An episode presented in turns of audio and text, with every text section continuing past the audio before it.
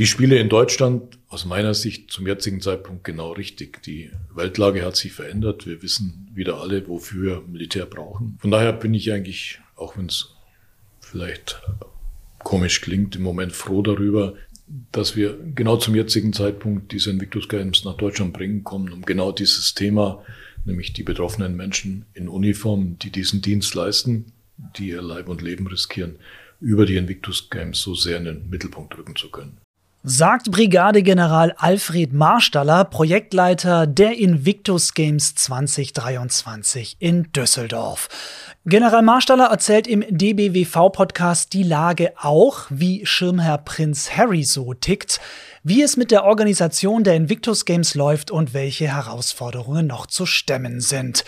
General Marstaller erzählt auch, wie er zum Job des Projektleiters gekommen ist, warum die Invictus Games so wichtig sind und was sich Deutschland von den Spielen in Den Haag abgucken kann.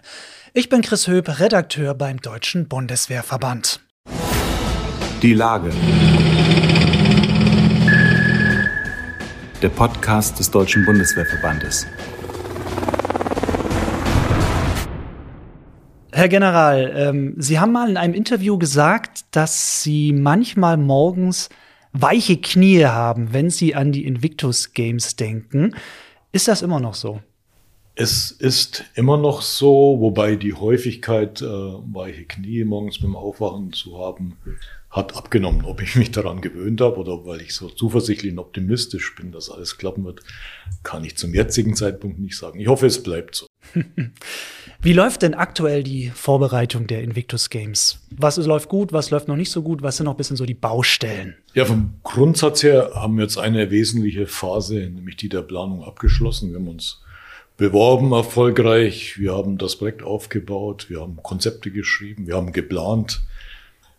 Das haben wir letztes Jahr vollendet und sind jetzt in eine Phase der Umsetzung gegangen, der Implementierung. Das bedeutet, dass wir die Organisation des Projektes angepasst haben, dass wir die Prozesse intern verändert haben, so dass wir jetzt schon unsere Kräfte, unsere Konzentration auf die Durchführung der Spiele legen wollen. Am Ende dieses Quartals sollte jeder von meinen Mitarbeitern genau wissen, wo sein Verantwortungsbereich liegt, was er zu tun hat, wo er gefragt ist und trotzdem noch die notwendige Verantwortungsfreiheit haben, um das Ganze zum guten Ende zu bringen. Wo hängt's noch im Moment? Könnte jetzt sagen, alles ist wunderbar. Das stimmt natürlich nicht. Ähm, wir suchen noch den einen oder anderen prominenten Künstler, der für uns arbeitet. Die Verträge sind alle geschlossen. Von daher bin ich sehr zufrieden. Die Kunst liegt jetzt in Details, die Planung so umzusetzen, dass wir zum guten Ergebnis kommen müssen. Wir müssen natürlich üben, trainieren. Wir haben noch ein paar wichtige Veranstaltungen vor uns. Wir haben alle Nationen, die zu uns als Gäste kommen werden im April für eine ganze Woche bei uns zu Gast, wo quasi die Mannschaftsführung erleben werden, was sie erwartet. Das muss gut laufen. Der Verteidigungsausschuss wird uns besuchen. Wir haben eine große Veranstaltung in Berlin, eine Art parlamentarischen Abend im April. Also es gibt noch ein paar wichtige Meilensteine, die wir überwinden müssen, wo wir auch wieder lernen müssen, sodass es in Düsseldorf im September dann einfach nur großartig wird. Prince Harry, der Gründer der Invictus Games, hat ja in seinem Buch geschrieben, was ja erst vor kurzem veröffentlicht wurde. Es ging auch krass durch die Medien, dass er 25 Taliban getötet habe. Da war dann auch die Frage, so ein bisschen, zumindest habe ich das in mehreren Medienberichten gelesen, so, ja, wie ist es denn jetzt mit der Sicherheit der Invictus Games? Ob das Buch und diese Enthüllungen von Harry diese Sicherheit vielleicht gefährde? Wie sehen Sie das? Ich habe das Buch natürlich selbstverständlich auch gekauft und damit den Verkauf unterstützt. Wir waren die ersten zwei, drei Tage übers Wochenende etwas besorgt, welches Echo das finden würde. Mittlerweile hat sich die Aufregung etwas gelegt. Wir haben ein überzeugendes Sicherheitskonzept, das wir Monat zu Monat anpassen, mit allen Vertretern der Polizei zusammen. Wir werden einen entsprechenden Personenschutz für den Prinzen sicherstellen können, so dass ich eigentlich zuversichtlich und optimistisch bin, dass wir keine negativen Auswirkungen auf die Spiele haben. Prinz Harry und seine Frau sind für uns wesentliche Ankerpunkte. Sie sind diejenigen, die das zusammenhalten werden. Die werden da sein in Düsseldorf und unterstützen. Und vor allem sind sie dafür da, die Wettkämpfer und deren Familienangehörigen und Freunde wahrzunehmen, zu helfen, in den Arm zu nehmen und zu unterstützen. Dafür brauchen wir die beiden und ich bin sehr stolz, dass sie kommen werden. Sie haben ihn ja auch schon öfter persönlich getroffen. Welchen Eindruck macht er auf Sie? In einem Interview haben Sie auch mal erzählt, dass es Sie in einem Gespräch sehr beeindruckt hat. Vielleicht können Sie noch mal erzählen, wie er Sie beeindruckt hat. Ich habe Harry hm, zweimal getroffen, einmal so etwas mehr am Rande, aber in unterschiedlichen Begegnungen. Das war im April letzten Jahres in Den Haag, wo er die ganze Zeit da war, wo ich gesehen habe, welchen Mittelpunkt er für die Spiele darstellt. Dann durfte ich die beiden, also Harry und Megan, Anfang September in Düsseldorf bei unserem One-Year-to-Go-Tag die ganze Zeit über begleiten. Ich war quasi von meinem Team beauftragt, den mhm. Protokollgeneral zu spielen. Bin also ins Flugzeug rein, habe die dort eingewiesen, dann abgeholt und die ganze Zeit begleitet. Es war eine gewisse Anspannung in der Luft, sehr menschlich. Aber da, als wir dann ausgestiegen sind vor dem Rathaus, und die Menschenmenge, die Düsseldorfer, die beiden begrüßt hatten, das war nicht bekannt, wann die ankommen würden. Also ja. die Menschen haben in großer Hitze gewartet. Das war schon überwältigend, welche Begeisterung und welche Emotion darüber gekommen ist. Ich habe die beiden erlebt, dass sie sehr nahbar sind, sehr zugänglich, sehr aufgeschlossen. Deren Team hat uns am Anfang gesagt, auf jeden Fall müsst ihr an diesem Tag die Wettkämpfe und deren Familien einbauen. Das haben wir dann auch getan. Wir haben eine Bootsfahrt gemacht durch Düsseldorf. Das Ziel war, dass der Oberbürgermeister seine tolle Stadt vorstellt, mhm. vom Deck eines Boots aus. Gut, das war so geplant, aber dann waren dort, dann waren dort unser Markenbotschafter, der Herr Huss, mit seiner Frau, ist man mit dem ins Gespräch gekommen, schon war die Stadtbesichtigung vorbei. Okay. Dann hat, waren zehn oder zwölf Angehörige der neuen deutschen Mannschaft da, deren Familienangehörigen, Volunteers.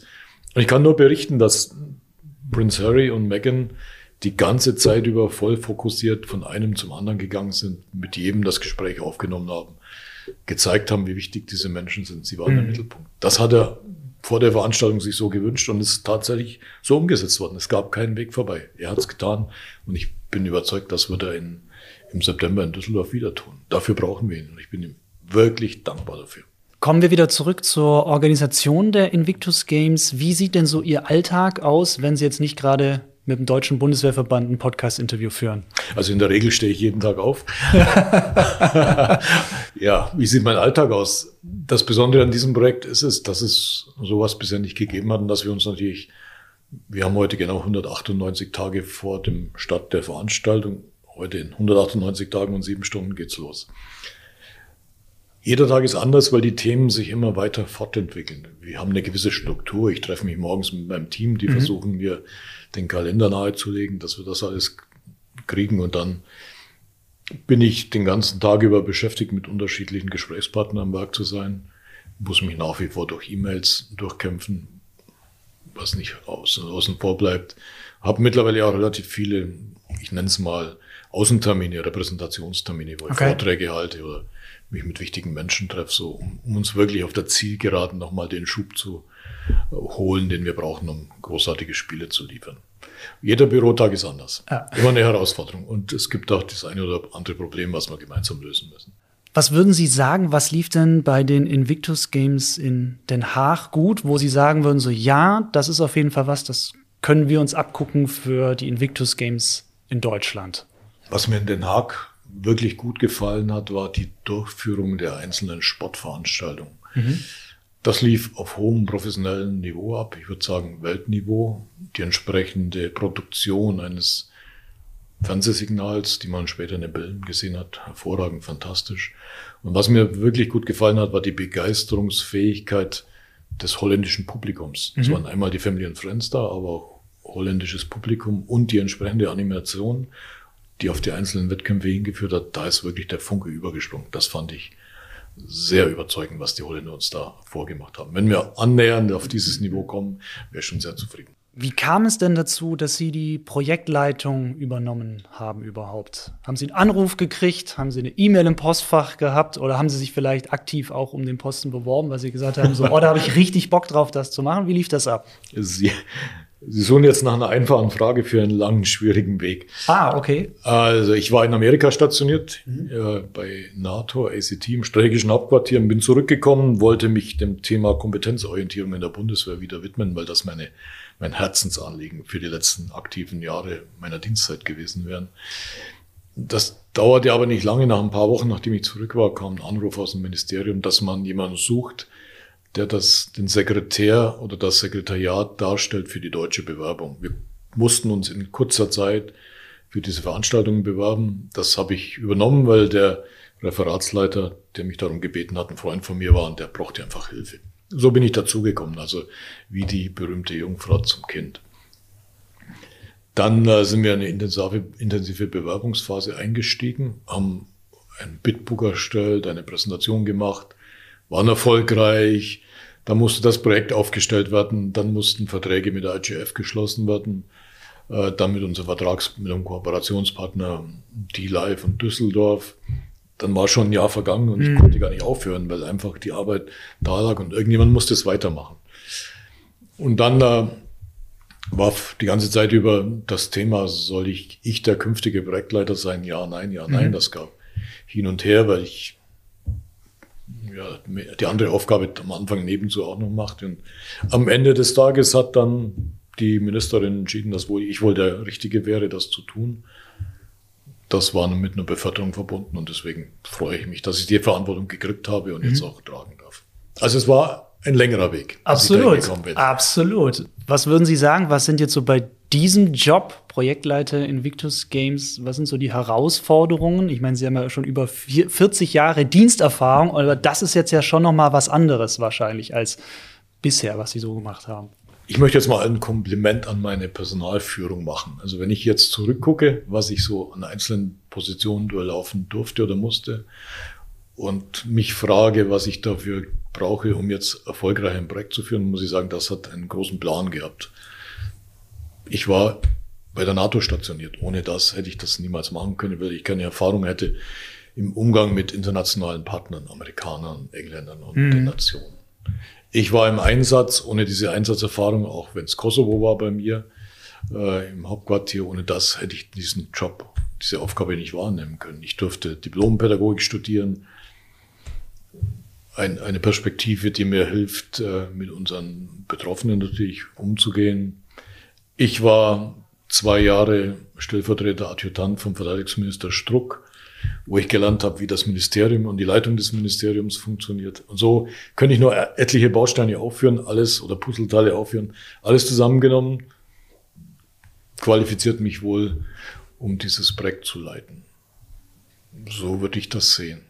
Was würden Sie sagen, warum sind aus Ihrer Sicht diese Invictus Games in Deutschland, in Düsseldorf so wichtig? Was können sie bewirken?